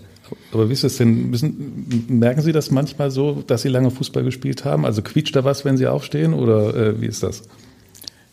Ja, ist ja halt schon ein bisschen mehr, deswegen sage ich, ähm, so ein paar Schrauben, ein paar Platten habe ich noch im Fuß und ähm, atmen fällt mir auch nicht ganz so leicht, wenn ein paar Mal die Nase halt auch schon durch war, aber ja, es sind, ja, sind halt alles Kollateralschäden, also ähm, die habe ich gerne in Kauf genommen und ähm, ja, viele Dinge fallen mir auch schwer, also ich sage ja, ich jogge ganz gerne, aber ähm, ist vielleicht auch nicht so schön, hinter mir herzulaufen, also dann kann dem einen oder anderen auch mal schwindig werden, also sieht nicht ganz so rund aus, aber das ist völlig normal, so ganz abbringen lasse ich mich nicht davon und dann tut vielleicht auch noch mal etwas ein bisschen mehr weh, aber ähm, das gehört so ein bisschen dazu. Also ich, ich glaube, dass es, ähm, dass es normal ist in dem Rahmen, dass ich auch ähm, sicherlich viel gelassen habe auf dem Platz, dass es nicht mehr ganz so schön ist, aktuell mich von hinten laufen zu sehen. Und kicken Sie gar nicht mehr?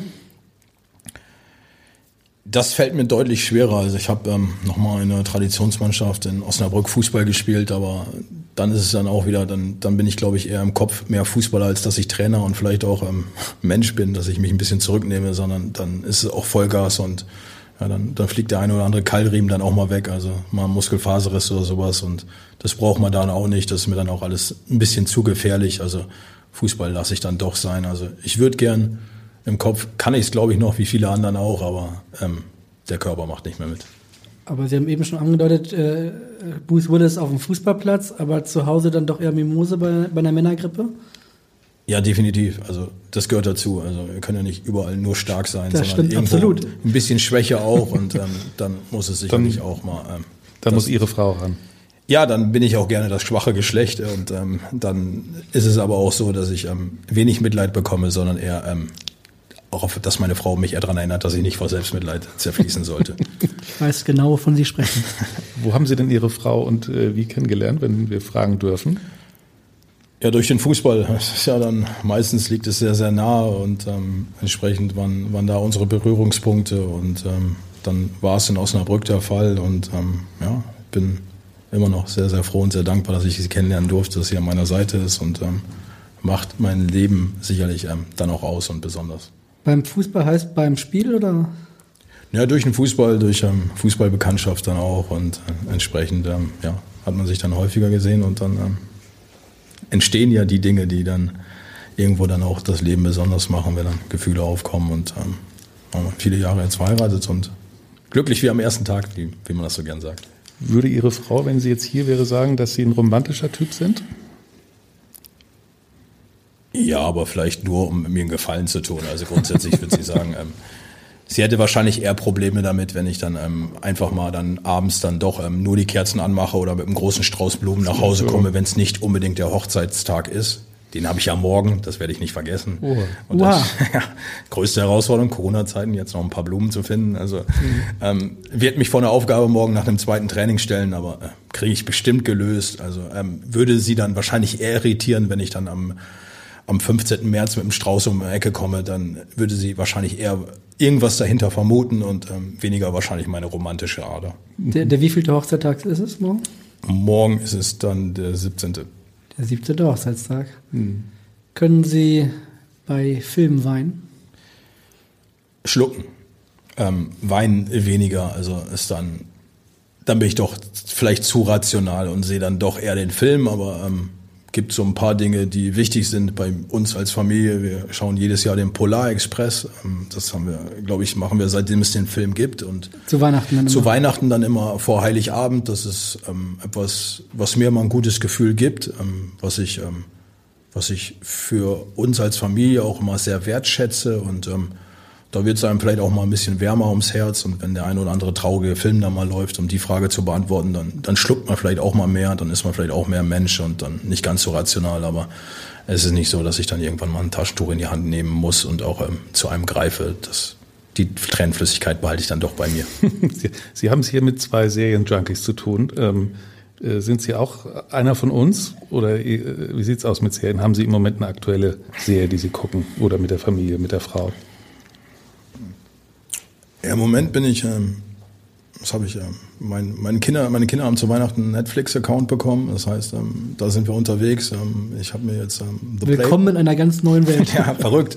Es gab schon ein paar andere ähm, Portale, die wir auch genutzt haben für uns. Also es ist nicht so, dass wir ähm, dann doch ähm, oder schon ein paar Serien dabei sind. Habe jetzt ähm, zuletzt oder jetzt mit dem, mit dem Playbook angefangen. Ähm, habe dann auch ähm, jetzt nochmal für mich ähm, Last Dance mit ähm, von Michael Jordan. Beste Sportserie aller Zeiten? Ja, konnte ich ja nicht so wirklich gucken mit durch Netflix, aber ähm, bin auch ähm, jetzt Doppelfolge Jerks ist rausgekommen, schaue ich mir sicherlich noch an. Jerks, Weltklasse. Weltklasse, ähm, kann ich nur bestätigen. Ja, und ähm, das letzte dann vielleicht dann irgendwo noch ähm, King of Queens, alle Staffeln und Big Bang Theory habe ich auch alles gesehen.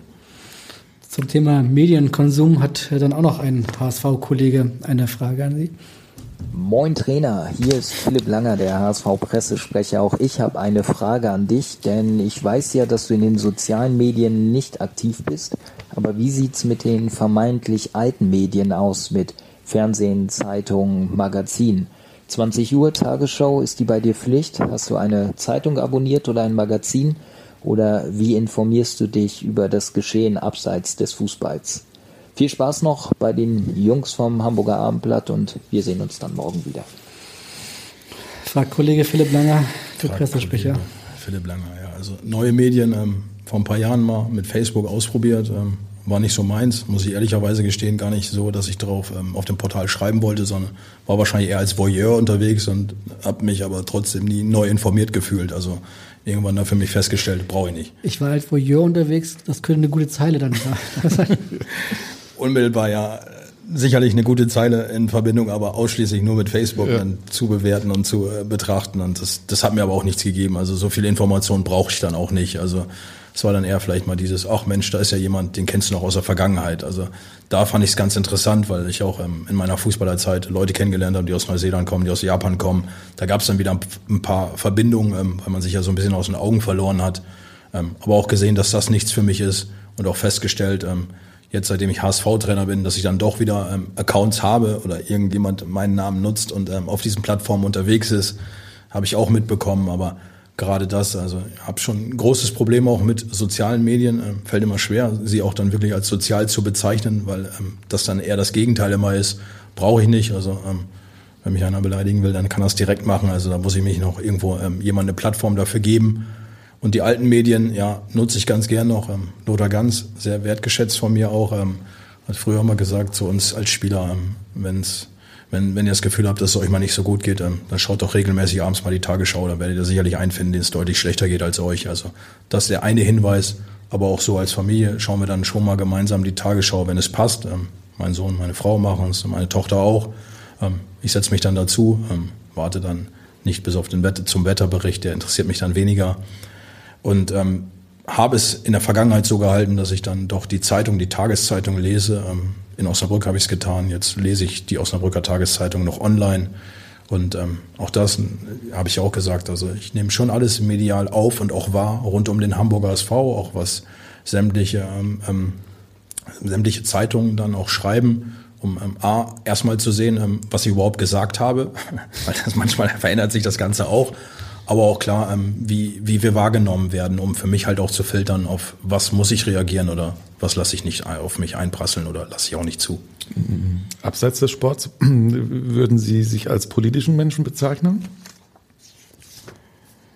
Nee, ich würde mich eher als Menschen bezeichnen, der, der den Mund aufmacht, wenn ihm etwas nicht passt. Und ähm, ja klar, dann, dann ist, geht es einher häufig mit einer politischen Einstellung. Also äh, kann relativ wenig mit Rassismus, Homophobie und grundsätzlich Diskriminierung anfangen. Ähm, nichts liegt nicht unmittelbar daran, dass ich vielleicht auch etwas stärker pigmentiert sind, sondern es ist einfach ähm, zu meiner Wertehaltung einfach gehört und in dem Augenblick, wo ich glaube, meinen Mund aufmachen zu müssen, mache ich es auch und ähm, habe ja festgestellt, auch jetzt als Person der Öffentlichkeit, dass ich ein bisschen wirken kann. Vielleicht mache ich es da ein bisschen häufiger, aber nicht bewusst, um irgendwas zu streuen, sondern einfach ähm, vielleicht auch meine Meinung kundzutun und vielleicht auch mal den einen oder anderen daran zu erinnern, dass wir, dass wir auch alle eine gesellschaftliche Verantwortung haben.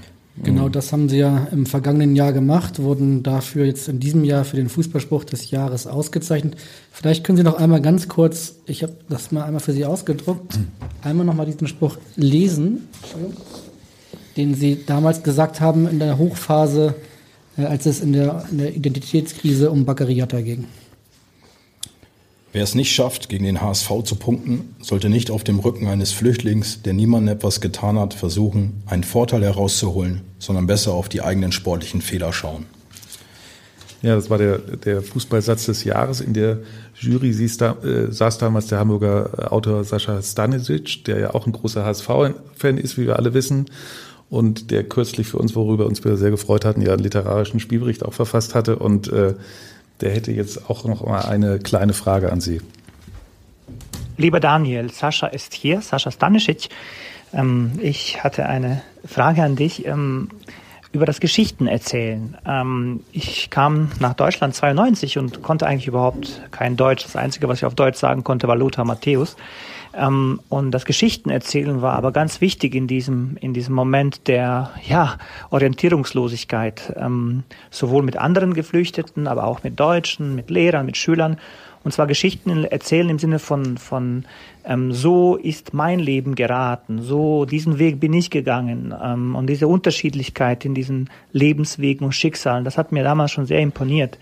Ähm, und ich wollte dich gerne fragen, welche Geschichten lohnt es sich heute zu erzählen? Welche Geschichten erzählst du gerne? Welche Geschichten hörst du gerne? Ähm, erzählst du selber auch gerne Geschichten? Ähm, und welchen Stellenwert hat, hat diese, diese alte Methode von Welten erschaffen noch für dich? Alles, alles Liebe und bis hoffentlich bald. Ja, keine ganz einfache Frage, hm. kann ich mir vorstellen. Ähm, welche Geschichten erzählen Sie gerne? Welche Geschichten sind wichtig für Sie und was ist Ihre Geschichte? Ja, ist wirklich, wirklich schwer. Ähm, ja, ich glaube, ich bin Geschichtenerzähler, weil ähm, Geschichte sicherlich, ähm, ich glaube, es ist immer wichtig, Dinge zu verstehen, wenn man, wenn man auch den Menschen versteht. Und ich hab's, ähm, ich erinnere mich an, an meine Hausarbeit im Fußballlehrer. Ich, ich habe so einleitend ein bisschen von meiner Lebensgeschichte erzählt und wollte mich nicht einfach verstecken hinter irgendetwas, wie etwas funktionieren kann, sondern eher wie mein Weg war, ähm, dass er nicht so geradlinig war, wie man, wie man sich ihn wünscht, dass man häufiger in Stolpern geraten ist, dass man aber trotz alledem immer Ellenbogenfraktionen, also ich wusste immer aufzustehen und mich zu schütteln und dann vielleicht, ähm, ich habe es, glaube ich, auf der Pressekonferenz gesagt, in, in, zu meinem Amtsantritt, also vielleicht mal zwei Schritte einfach zurückgehen, um ein bisschen Anlauf zu nehmen und nicht ähm, sich zu verstecken und ich erzähle dann immer relativ häufig auch dieses, ähm, dass ich von niemandem mir sagen lasse, dass ich etwas nicht kann. Das ist so ein bisschen ein Copy-Paste, ähm, Streben nach Glück, ein Film, den ich richtig gut finde. Aber Will Smith. Will Smith, der es gesagt hat zu seinem Sohn und ähm, ja, das ist etwas, was ich für mein Leben mitnehme, woran ich mich selber mal dran erinnere, weil ähm, dann, dann ist immer jemand da, der einem Grenzen aufzeigt und aufzeigen möchte. Und das erzähle ich immer so ein bisschen, vielleicht wo ich herkomme, ähm, dass ich, dass ich nie was geschenkt bekommen habe. Ist vielleicht dann immer etwas überhöht, aber eher in diesem, dass man nicht alles hart erarbeiten musste. Also mir wurde schon in meinem Leben ein bisschen was geschenkt, hauptsächlich von meinen Eltern und ähm, von den Menschen um, herum, um mich herum, die es wirklich gut mit mir meinen. Aber vielleicht einfach auch mal zu sagen, wie es ist. Ähm, ja, den Jungs vielleicht auch mal, wie scheiße es ist, auf der Tribüne zu sitzen, wenn man ähm, sich nicht gerade wohlfühlt in diesem Augenblick und dass es auch andere Momente gibt, in denen man sich vielleicht auch nicht so besonders wohlfühlt. Und ich glaube, ähm, das macht einen dann etwas authentischer und ähm, man kann sich da so ein bisschen mehr öffnen. Also so die Lebensgeschichte zu erzählen, ähm, ist immer schwer, weil es dann sehr lang wird und vielleicht auch sehr eintötig. Aber in so besonderen Momenten darf man vielleicht auch ähm, so ein bisschen von sich auf andere schließen oder umgekehrt, ähm, dass andere vielleicht einen auch wahrnehmen, dass, dass, man, dass man nicht immer nur ähm, in dem Augenblick ähm, Zweitligatrainer war, sondern vielleicht auch mal ähm, bei einer U17 an einem Testspiel auf irgendeinem Dorfplatz am Spielfeld dran stand und ganz weit weg vom Fußball, von der großen Fußballwelt und da darf man immer drauf wieder zurückfallen, da darf man sich dran erinnern und muss man sich auch dran erinnern, weil es einem hilft, auch vielleicht ähm, diesen Antrieb zu finden in dem, wo man gerade ist. Hm, zu Ihrer Geschichte gehört ja auch die Geschichte Ihres Vaters, der aus dem Senegal kommt oder kam. Ähm, ist, glaube ich, vor zwei Jahren äh, verstorben leider. Äh, wie vertraut sind Sie mit seiner Lebensgeschichte? Ist das auch was, äh, worüber Sie manchmal erzählen? Und wie oft waren Sie in der Heimat Ihres Vaters? Ich war einmal in der Heimat meines Vaters. Es war ähm, ganz offen gesagt, also es war nie möglich. Also die Zeit, ähm, mein Vater hat jedes Jahr von, von Januar bis März die Zeit im, im, Senegal verbracht bei seiner Familie. Und das ist die Zeit, in der man als, als, als Schüler, als Kind nicht in den Urlaub kann. Also es war dann nie so möglich, dass ich ihn mal begleiten konnte. Im Sommer ist er nie gefahren und ähm, da waren vielleicht die Sommerferien, wäre es dann möglich gewesen. Und ähm, ja, dann war ich relativ schnell Fußballprofi, dann hat sich das auch nicht so ergeben und dann hat man eine Familie und dann bevorzugt man vielleicht auch dann andere Reiseziele oder man nutzt die wenigen Augenblicke mit seiner Familie. Somit war diese Nähe gar nicht zu gegeben zu den Wurzeln und ähm, ich habe es auch vielleicht nie gar nicht so für mich verstanden, dass mein Vater vielleicht aus einer in Anführungsstrichen anderen Welt kommt. Ähm, auch als Kind habe ich das sehr spät erst gemerkt, dass ich vielleicht dann doch ein bisschen anders bin als andere. Und ja, vor zwei Jahren äh, ist dann im Fußball dann auch, liegt's nahe, im Vormittags Abschlusstraining habe ich irgendwann einen Anruf bekommen, dass mein Vater verstorben ist, war dann auch im März, weil er die ersten Monate wieder im Jahr im, im Senegal verbracht hat. Und ähm, ja, schwer aus diesem Setting dann auszubrechen. Ähm, ich habe dann trotzdem Fußball gemacht an dem Tag. Wir haben abends gespielt. Ich habe das Spiel gemacht, aber ähm, im Senegal wird man auch oder als Moslem relativ schnell beigesetzt, im besten Fall innerhalb von 24 Stunden. Also es war unmöglich für mich, Abschied zu nehmen. Ja, und das musste ich äh, auf jeden Fall dann auch für mich machen. Und das war dann am Ende der Saison. Und deswegen war es der erste, das erste Mal, dass ich einen Berührungspunkt hatte mit dem Senegal, mit der Familie meines Vaters. Also ich kannte sehr viele Menschen, die uns besucht haben, aber ich kannte nie so das Setting, die Lebensweise. Also alles immer nur von Bildern und Erzählungen. Hat mir geholfen, ein bisschen mehr zu verstehen, hat mir geholfen, natürlich klar, von meinem Vater auch, ähm, mich zu verabschieden. Und ähm, seitdem halte ich ein wenig Kontakt ähm, zu der Verwandtschaft da und das ist, ähm, das macht es dann umso besonderer. Also ich genieße schon sehr, sehr viel Popularität und ähm, viele gucken halt auch den HSV, haben vorher aus einer Brücke geguckt und ähm, sind sehr, sehr stolz. Nicht nur meine Familie dort, sondern ähm, dass ich vielleicht dann auch ähm, ein bisschen weitergekommen bin im Sport. Also da ist so eine ganz, ganz besondere Nähe entstanden, unglücklicherweise durch, ähm, durch den Todesfall, aber ähm, vorher gab es halt nie so wirklich die Chance, auch wenn ich ähm, mal eine Nominierung hatte für die Nationalmannschaft, aber das war dann eher so auf dem, auf dem Weg nebenher, als dass es ähm, daraus entstand, dass ich ähm, vielleicht dann diese Nähe zu diesem Land auch hatte. Mhm. Haben Sie es dann ein bisschen bereut, dass Sie nicht vorher schon mal da waren, wenn man da ist und das kennenlernt? Ja, absolut. Also jeder Tag, ähm, an dem ich vielleicht, ähm, oder ich hatte mir natürlich immer gewünscht, zu einem anderen Zeitpunkt in, in dem Land zu sein Klar. und auch die Familie kennenzulernen und vielleicht auch mal mit meinem Vater mir einiges zeigen zu lassen. Dann, dann ist, äh, geht die Schere doch sehr weit auseinander und es sind dann in erster Linie auch sehr fremde Menschen für mich, als ich da war. Aber ähm, vielleicht hätte ich ähm, die Chance früher nutzen sollen und ähm, ist etwas, was, was meine Kinder auch unbedingt wollen, dass sie einfach auch mal sehen, ähm, wo ihr Großvater herkam und ähm, wo vielleicht auch ähm, sie ihre Wurzeln haben oder zumindest ein Teil ihrer Wurzeln. Und ähm, das, das haben wir für uns noch nicht, ähm, oder wir haben es noch nicht definiert, wann dieser Zeitpunkt gekommen ist, aber er sollte sicherlich nicht ähm, wie bei mir 44 Jahre dauern, bis sie, bis sie das Land ihres Großvaters kennenlernen. Das heißt, vor zwei Jahren waren Sie alleine da, ohne die, ohne die Familie? Genau, ich war ganz alleine, weil, na klar, ähm, man weiß nicht auch, ähm, was einen erwartet, ähm, von der Zivilisation her auch. Und ich wollte auch niemanden, also es war schon ein ordentlicher Rucksack, den ich aufhatte und ich wollte auch nicht das noch jemandem zumuten, gerade auch diese die emotionalen Momente und die waren zu geben und dann sind wir gleich wieder bei Tränen. Also da sind sehr, sehr viele geflossen, weil sehr viele Eindrücke mich dann auch überwältigt haben und fand es aber auch gut, es mit mir auszumachen muss auch sagen, es war ein sehr kurzer Trip. Also ich war nur drei Tage da. Ich bin hingeflogen, habe in drei Tagen mir alles angeschaut, um alles zu sehen. Dakar oder? Ja, ich war erst in Dakar bei meinem Onkel und dann war ich in Kaulak gewesen. Ähm, das ist die Heimatstadt meines Vaters. Auf dem Weg dann auch noch ähm, in, in, in dem einen oder anderen Ort. Ähm, Bur auch noch Halt gemacht. Da kommt mein Onkel dann auch her. Aber Zeit war sehr begrenzt und ist etwas, ich wollte mir aber auch dieses Fenster lassen, dass ich relativ schnell auch wieder weg kann, falls mich alles auch erdrückt und es waren beeindruckende Momente, aber ähm, sie liegen ja jetzt auch schon wieder zwei Jahre zurück. Mhm. Sprechen Sie auch Spran äh, Französisch? Weniger. Also ich habe Französisch in der Schule gehabt, also Schulfranzösisch war nicht so, dass mein Vater es mir gelehrt hat, auch nicht ähm, die Landessprache. Im Wolof ist es im Senegal, also da verstehe ich dann den einen oder anderen Bruchteil, aber auch viel zu wenig. Ich weiß, ähm, das Bakary und ähm, und auch ähm, ähm, Amadou, dass sie Wolof sprechen und auch verstehen. Ähm, aber ähm, mehr als guten Tag und wie geht's euch ähm, kommt bei mir nicht raus. Also das ist etwas sicherlich, ähm, was, was ich so ein bisschen misse, dass ich nicht noch mehr bekommen habe. Gerade ähm, ja, jetzt auch als Fußballtrainer, wenn man vielleicht ein paar mehr Sprachen spricht, auch nicht so verkehrt und ähm, kann dann mich sicherlich dann nur mit den mit den Momenten, die ich in der Schule dann erfahren durfte. Ich glaube, ich hatte vier, fünf Jahre Französisch, sicherlich mich noch verständigen, aber ein ordentliches Gespräch mhm. sicherlich auch nicht mehr führen. Sie sind ja mit Ihrem Vater als erstes, äh, also er hat Ihnen die Bremer Brücke gezeigt. Sie haben Sie mal erzählt, Sie waren mit ihm zusammen im Stadion. Ähm, warum ist Ihr Vater nach Deutschland gekommen? Ich habe ihn, glaube ich, nie gefragt, warum er nach Deutschland gekommen ist. Ähm, Im Nachgang würde ich sagen, einfach ähm, aus wirtschaftlichen Gründen. Also ist ja nicht so, dass man ähm, dann auch zur Schule geht, eine Ausbildung genießen kann und dann vielleicht auch damit sehr viel Geld verdienen kann, um seine Familie zu ernähren, sondern äh, vielmehr, dass man ja, versuchte, nach Europa zu kommen. Und ich glaube, das war sein primäres Ziel. Aber auch, dass er sehr jung war, mit ein paar Freunden nach Deutschland gekommen ist und ja, und dann auch hier so seinen Anschluss gefunden hat und auch seinen, seinen Lebensmittelpunkt meine Mutter kennengelernt hat und dann wollte er sich auch nicht mehr verändern. Und ähm, ich glaube, da, da liegt der Hauptgrund drinne, aber immer so, dass er, dass er doch drei Monate im Jahr unbedingt ähm, auch in die Heimat wollte und auch musste. Und ähm, das war immer, ja, das gehörte so dazu. Ich habe es eigentlich nie hinterfragt oder auch, ähm, ich habe es einfach, einfach gelebt, glaube ich. Mhm. Wir sind zu diesem Kapitel gekommen, weil das Herr Stanisic die Frage nach Geschichten erzählen äh, gestellt hat und er hat ja ein sehr bewegendes Buch geschrieben, Herkunft, äh, über seine eigene Herkunft. Haben Sie das zufälligerweise gelesen? Noch nicht ganz durch, er hat es mir geschenkt und deswegen ähm, bin ich gerade bei unseren Auswärtsspielen noch in diesem Buch unterwegs. Also ich habe schon einiges gelesen, ja. Dann haben Sie die nächste Frage quasi schon beantwortet, weil das wäre gewesen, was Ihr letztes Buch war, aber das ist jetzt sozusagen, das ist das Buch, sind Sie gerade dabei.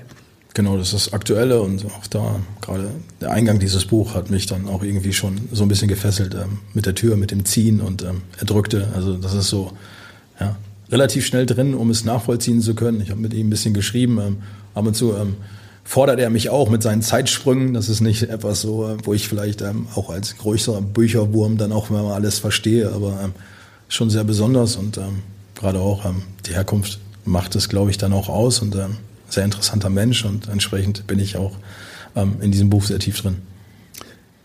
Aus dem Bereich der, aus dem großen Bereich der Kultur hätten wir äh, eine weitere Frage ähm, eines HSV-Kollegen. Moin Daniel, hier ist Cornelius aus dem Bereich Fankultur. Dein Interesse an fankulturellen Themen ist ja durchaus bekannt. Das soll auch unbedingt so bleiben. Mich interessiert darüber hinaus, welche kulturellen Angebote es abseits des Fußballs für dich gibt, beziehungsweise was dich interessiert. Und ähm, Klammer auf, vielleicht kannst du auch noch mal erzählen, was du in der aktuellen Phase ähm, für Alternativen ähm, für dich entdeckt hast. Liebe Grüße und bis bald, Cornelius. Cornelius Göbel aus der Fankultur vom HSV. Ja, Sie haben schon eben gesagt, oder ganz am Anfang gesagt, äh, Musical und sowas geht ja gerade alles gar nicht. Wenn wir jetzt gerade nicht Corona hätten, was sind Sie denn so der Typ? Eher Musical, eher Theater, eher Konzert? Eher Museum? Was, was ist das, was, was Ihnen am besten gefällt? Oder ja, Kulturbanause? Ja, wäre jetzt relativ einfach, ja. Müsste man wahrscheinlich, müsste man mich so betiteln, aber das ist ja das, was ich gesagt habe. Ähm, Fußball ist schon sehr wichtig und nimmt sehr viel Platz bei mir ein und gerade ähm, auch, äh, ja, freue mich, dass Cornelius mir auch eine Frage gestellt hat. Ich, mir ist auch immer wichtig, ich will auch mein Umfeld und da, wo ich bin, auch alles verstehen. Ich habe mich vor ein paar Wochen mit ihm getroffen und wollte einfach mal hören, wie das HSV-Herz so schlägt. Das Fanherz ist etwas, was ich ja gar nicht mitbekomme. Ich weiß nicht, was, was der Fan über uns denkt. Ich kriege alles nur medial mit. Ich weiß, wie groß der Verein ist, aber ich kriege es ja gar nicht zu spüren. Und das, das ist mir wichtig. Und das habe ich in der Vergangenheit auch so gehalten, ähm, mich mit den Menschen zu unterhalten, die unmittelbar ähm, den Fußball ausmachen, mit den Fans. Und es ist immer wichtig, sich da auszutauschen und gerade ähm, präventiv zu arbeiten. Und das ist etwas, ähm, ja, dann, dann gucke ich vielleicht dann auch eher mal ein Champions League-Spiel, als dass ich mich abends in der Oper setze. Also so ehrlich muss ich dann auch sein. Also es ist Fußball, es ist 100% Fußball und dann ist meine Familie da. Und ich glaube, bevor ich einen Nachmittag irgendwo im Kino verbringe, dann schaue ich bei meiner Tochter beim Basketball zu oder stehe bei meinem Sohn auf dem Fußballplatz, weil die wenigen Momente, die ich habe, die, die gehören einfach meiner Familie. Und ähm, dann sitzen wir vielleicht eher auf dem Samstagabend zu Hause, essen gemeinsam und gucken einen Film oder unterhalten uns einfach oder treffen uns mit Freunden. Also ähm, es gibt da wenig. Ich bin sicherlich kulturell nicht so aktiv, dass ich, dass ich, ähm, dass ich weiß, ähm, inwieweit ähm, das eine oder andere Museum bestückt ist. Aber ich glaube, das darf man mir auch nachsehen. Ähm, irgendwann kommt die Zeit und dann nimmt man sich ein bisschen zurück und dann werde ich sicherlich auch noch ein bisschen mehr von dem Leben sehen und über meinen eigenen Tellerrand hinaus. Sie hatten ja mal ein verstimmtes Klavier zu Hause stehen, äh, das dann wieder billig abgegeben wurde. Also mit Instrumenten ist es auch nicht so äh, weit bei Ihnen, um es mal so direkt zu sagen? Nee, gab es nie so wirklich die Berührungspunkte. Ich glaube, in der Grundschule haben alle Mädels um mich herum Blockflöte gespielt, also ein Instrument, was ich A, nicht wirklich so schön fand und B, ähm, glaube ich nicht, ähm, als Junge unbedingt spielen musste. Ähm, und dann kommt irgendwann die Idee, ähm, ja, jeder glaubt, er ist auch so ein bisschen Schlagzeuger. Wenn, wenn dann sollte es ein Schlagzeug sein. Habe ich aber dann auch relativ schnell festgestellt, dass die, das Schlagzeug A in unsere kleine Wohnung nicht passte und B meine Eltern dann vielleicht auch nicht in der Lage waren, es zu finanzieren. Und darüber hinaus irgendwann, ja, irgendwann habe ich mir mal eine Gitarre besorgt, wollte dann autodidaktisch unterwegs sein und mir selber das Gitarrespielen beibringen. Ähm, zwei, drei YouTube-Videos, aber Gitarre dann doch relativ schnell wieder weggestellt und ähm, keins meiner Kinder ist auch so musikalisch, dass es ein Instrument spielt und ähm, kamen wir nie zu. Irgendwann mal dieses Klavier erworben. Meine Frau wollte es erlernen und auch spielen, aber da wäre selbst für den größten Pianisten dieses Klavier eine große Herausforderung gewesen, einen vernünftigen Ton herauszubringen. Und trotzdem gibt es noch eine Nachfrage zum Thema Musik von jemandem, den wir schon gehört haben, nämlich von Elvis. Elvis der Spacken schon wieder, der seine Reime platziert. Unnötig kompliziert, doch wenn es keinen interessiert. Seine Fragen so verpackt, bis sie niemand mehr kapiert, nur damit man sie am Ende einfach wieder ignoriert. Aber hey, Moment, meine Fragen. Natürlich wieder zwei. Was hören Sie für Musik? Welcher Song ist der letzte Schrei? Welche Interpreten, was sind Ihre Top 3? Und zum Abschluss, ihr ahnt es, Alex und Kai, ich bin mal so frei für den wunderbaren Fall, dass wir alle Ende Mai gemeinsam feiern können und es wirklich mal so sei. Erweisen Sie uns dann die Ehre, kommen im Studio vorbei und sind beim nächsten Song einfach mal selber mit dabei? Ja, vielen Dank, Elvis, nochmal. Äh, jetzt müssen wir die Fragen erstmal in, äh, nach und nach abarbeiten. Also, äh, welche Musik hören Sie am liebsten? Ja, auch da äh, weit gestreut. Also ich kriege ja relativ viel, ähm, auch durch meine Kinder mit, durch meinen Sohn mit. Also er ist schon sehr musikaffin und ich glaube, er kann auch alles mitsingen, was läuft. Mich wundert es immer, also wenn er, wenn er es wirklich schafft, die Texte auswendig zu lernen oder auch die Lieder immer zu hören. Ähm, es ist dann eher Mainstream, aber ähm, ja, ich ich mag unsere Lieder, ich mag, mag äh, unseren Tor-Jingle mag ich besonders gerne, auch wenn ich vielleicht kein, kein wirklicher Scooter-Fan bin oder mich zu einem Scooter-Fan outen Aber er ist HSV-Fan. Genau, er ist HSV-Fan. Ähm, man merkt ja immer diese Verbundenheit, diese Leidenschaft. Ich, ich mag ähm, von Abschlag den Song, mag ich, ähm, wenn, wenn er gespielt wird. Haben Sie Spotify? Apple Music. Und was, was ist da in der Playlist drin? Alles Mögliche. Also ich bin dann auch gerne mal derjenige, der Shazam anmacht und hört, was das gerade ist und dann haue ich es mir in meine eigene Playlist rein und ähm, ich mag es, wenn in der Kabine laut ist. Ich mag, wenn in der Kabine Musik ist. Ich habe vor zwei Jahren meine Truppe mal vor einem Spiel so laut in der Kabine gesungen, dass ich gedacht habe, die können gleich keinen Fußball spielen, aber sie haben sich selber damit hochgebracht. Und ähm, finde ich auch ganz gut, wenn es da ein bisschen brennt in der Kabine und dann vielleicht ein bisschen motivationaler was dabei ist. Ähm, gehen vielleicht nicht ganz so mit wie, wie mein Mannschaftskapitän, der dann häufig dann doch etwas ruhigere Musik anstimmt in der Kabine. Da sage ich, könnte mal ein bisschen mehr anzünden. Er singt ja dann immer ganz gern mit. Also musikalisch riesengroßes Talent, Tim Leibold. Also wenn am Ende irgendwo mal ein ein Singer gesucht wird, ähm, kann ich ihn nur empfehlen. Ähm, Mist, den hatten wir schon im Podcast, hätten wir das gewusst? oh, da hätte sicherlich ähm, dann eine, definitiv eine Stimmprobe bekommen sollen. Unterstützend, auch da Stefan Ambrosius als Beatboxer. Also da kann richtig was entstehen, vielleicht außerhalb des Fußballplatzes, wenn die beiden Jungs mal was anderes mhm. machen wollen. Also grundsätzlich bei mir mag auch den einen oder anderen Rap, den ich mir sicherlich anhöre und äh, bin da völlig offen und äh, gar nicht so festgelegt. Zwei Fragen hat aber Elvis noch gestellt. Die eine war nach einer Top 3. Das könnte schwer werden, oder? Top 3. Was höre ich? Ähm, ja, schon so eher aus, ja, ich höre mal ganz gerne. Eminem, No Love höre ich, glaube ich, immer ganz gerne, um mich selber einzustimmen. Ähm, ich mag sicherlich auch dann mal, ja, auch mal was anderes. Also wenn Una Matur auch dann irgendwo mal Martina läuft, ähm, dann, dann mag ich es auch. Also ihr Titelesong ist ziemlich beste Freunde, wenn einer am Klavier sitzt und dann ein bisschen spielt gefällt mir auch. Also sicherlich was, was häufiger bei mir, an ist. Und der Rest ist ähm, gar nicht so festgelegt. Also gibt keinen Song, den ich dann vielleicht häufiger anschmeiße. Mhm. Vielleicht dann noch ab und zu. Mhm. Spielende, nach dem Weg nach Hause. Moin Moin Hamburg, finde ich auch ganz cool. Und eine zweite Frage, wenn es dann im Mai was zu feiern gäbe, würde er Sie gerne ins Studio einladen? Wäre das eine Einladung, die Sie annehmen würden? Ja, dieses, wenn dann, ist alles sehr weit weg. Ähm, vielleicht nehme ich auch eine Einladung an, wenn es nicht zu feiern gibt und ähm, würde dann vielleicht auch in einem Studio vorbeischauen. Also ich glaube, es muss nicht immer irgendetwas entstehen, aber ich weiß natürlich, worauf das Ganze hinauslaufen soll und ähm, vielleicht macht es dann eher Sinn, dass ich daran ganz, ganz fleißig arbeite mit allen, die mich dabei unterstützen, damit vielleicht der eine oder andere im Mai dann ein bisschen was zu feiern hat und ähm, dann kann er gerne die Einladung nochmal aussprechen.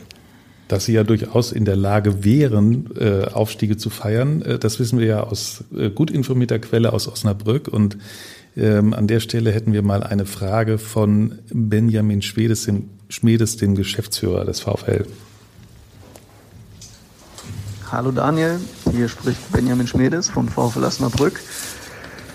Ich habe vernommen, dass du äh, heute die Ehre hast, äh, beim Podcast des Abendblatt äh, zu sitzen. Äh, die Ehre wurde mir auch schon zuteil. Ähm, und da wollte ich es mir natürlich nicht nehmen lassen, auch äh, eine Frage zu stellen und beizusteuern. Und auch wenn äh, weder du noch ich uns intensiv mit Vergangenheiten auseinandersetzen, geschweige denn in der Vergangenheit leben, möchte ich dennoch noch mal von dir wissen, ähm, ob du weißt, was du am 22. April 2019 gemacht hast. Äh, ich gebe dir die Hinweise, es war das äh, erste Training äh, nach unserem Aufstieg in die zweite Bundesliga gegen den VfR Aalen, äh, hat mit einem Interview von dir zu tun äh, und einer meuternden Mannschaft. Wir bitten um Aufklärung. Moderne Mannschaft. Das, das hat auch mal Klick gemacht, wenn man, wenn man sie anschaut. Ja, absolut.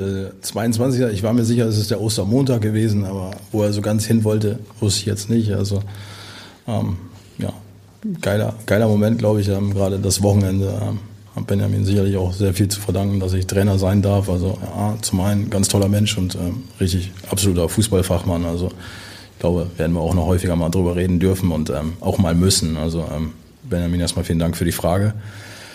Ähm, ja, ich habe mich natürlich im, in der Euphorie des Aufstiegs und des, des, des, des gewonnenen Spiels am Ostersamstag dazu hinreißen lassen. A, habe ich natürlich gesagt, wir reißen jetzt erstmal die Stadt ab.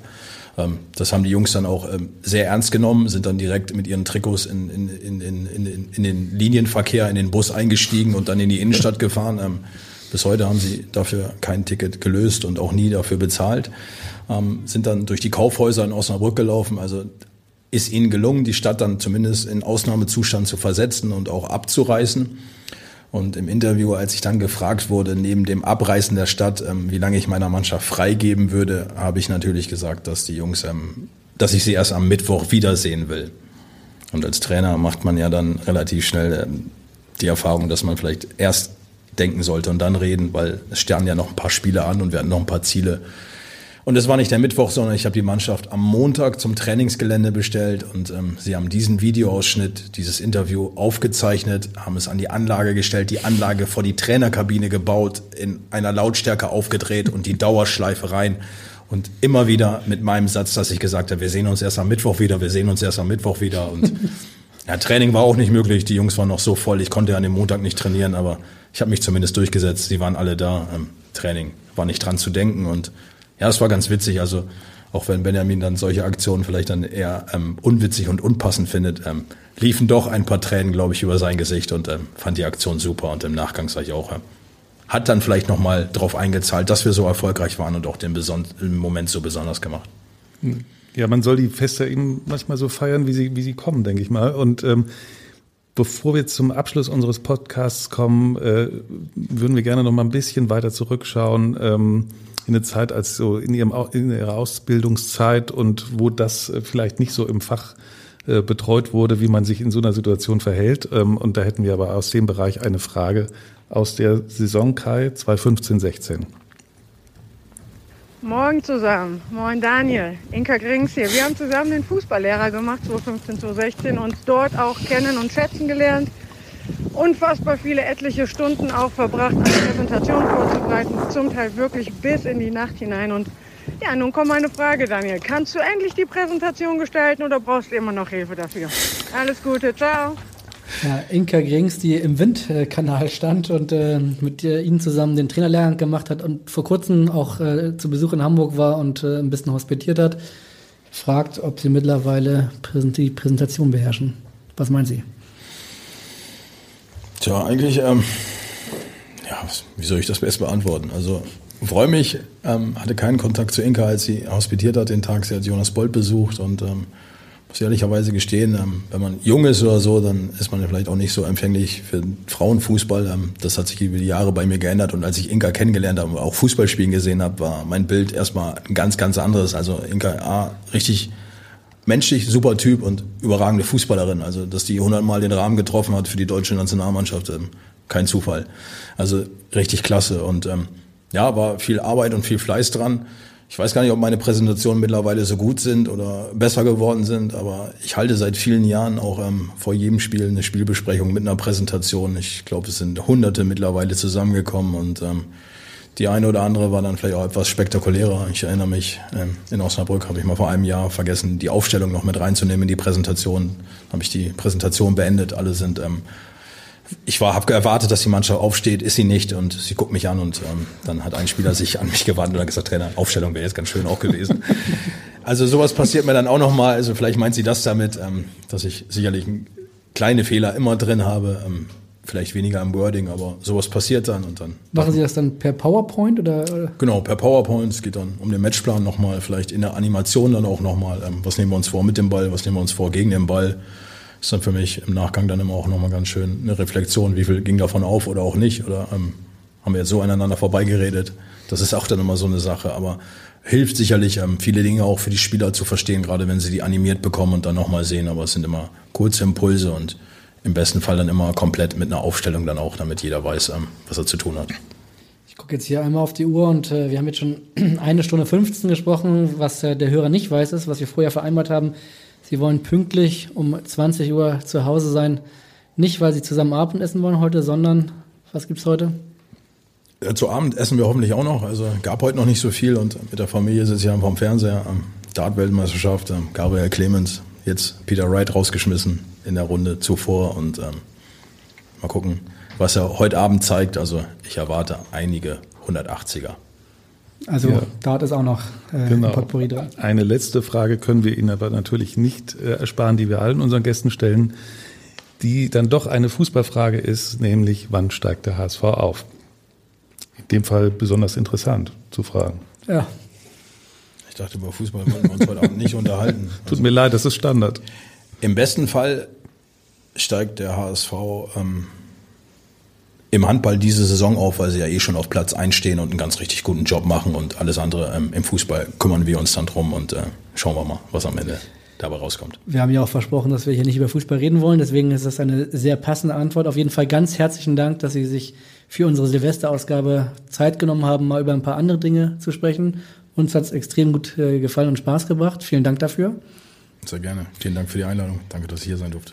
Ja, und wir hören uns, ähm, Kai, am kommenden Dienstag schon wieder mit, mit einer neuen Ausgabe vom HSV. Wir müssen reden. Dann ist eine echte HSV-Legende äh, zu Gast, äh, die auch durchaus zum kommenden Gegner äh, Nürnberg dann passt. Und bis es soweit ist, äh, wünschen wir Ihnen, Herr Thun, ähm, natürlich und allen Hörern einen guten Rutsch und alles Gute und ein tausendmal besseres Jahr als 2020.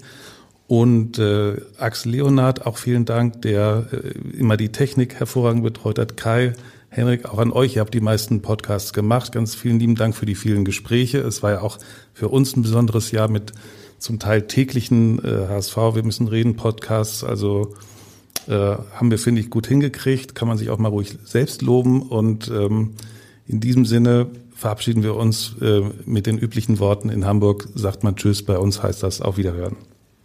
Auf Wiederhören. Ciao.